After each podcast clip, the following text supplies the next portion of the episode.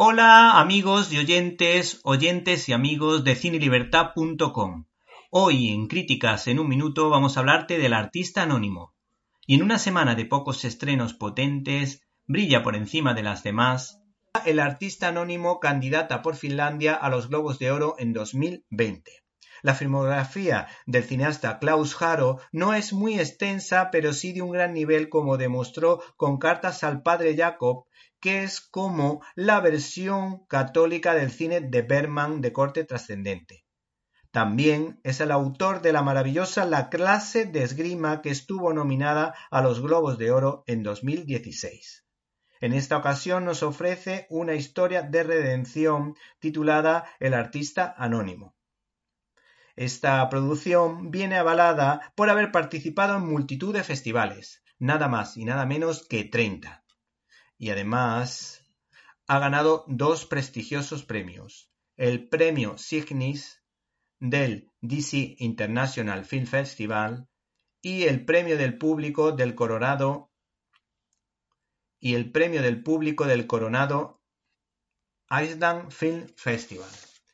¿Y qué podemos decir de esta película? Pues que gira en torno a la vida de Olavi, un viejo comerciante de obras de arte que siempre ha antepuesto los negocios a su familia. Sin embargo, el encuentro con un antiguo icono le permitirá volver a conectar con su nieto rebelde Otto y ambos emprenderán una investigación por descubrir la autoría de una obra que les obligará a sacrificar cualquier cosa por hacerse con ella. Hay que decir que ver una película de este autor es una gran oportunidad para conocer a un buen cineasta que no solo tiene una gran capacidad como narrador, sino que trata los temas de fondo con gran profundidad. Alguno de nuestros oyentes se preguntará si puede haber algo bueno en Finlandia. Y yo digo que sí con rotundidad.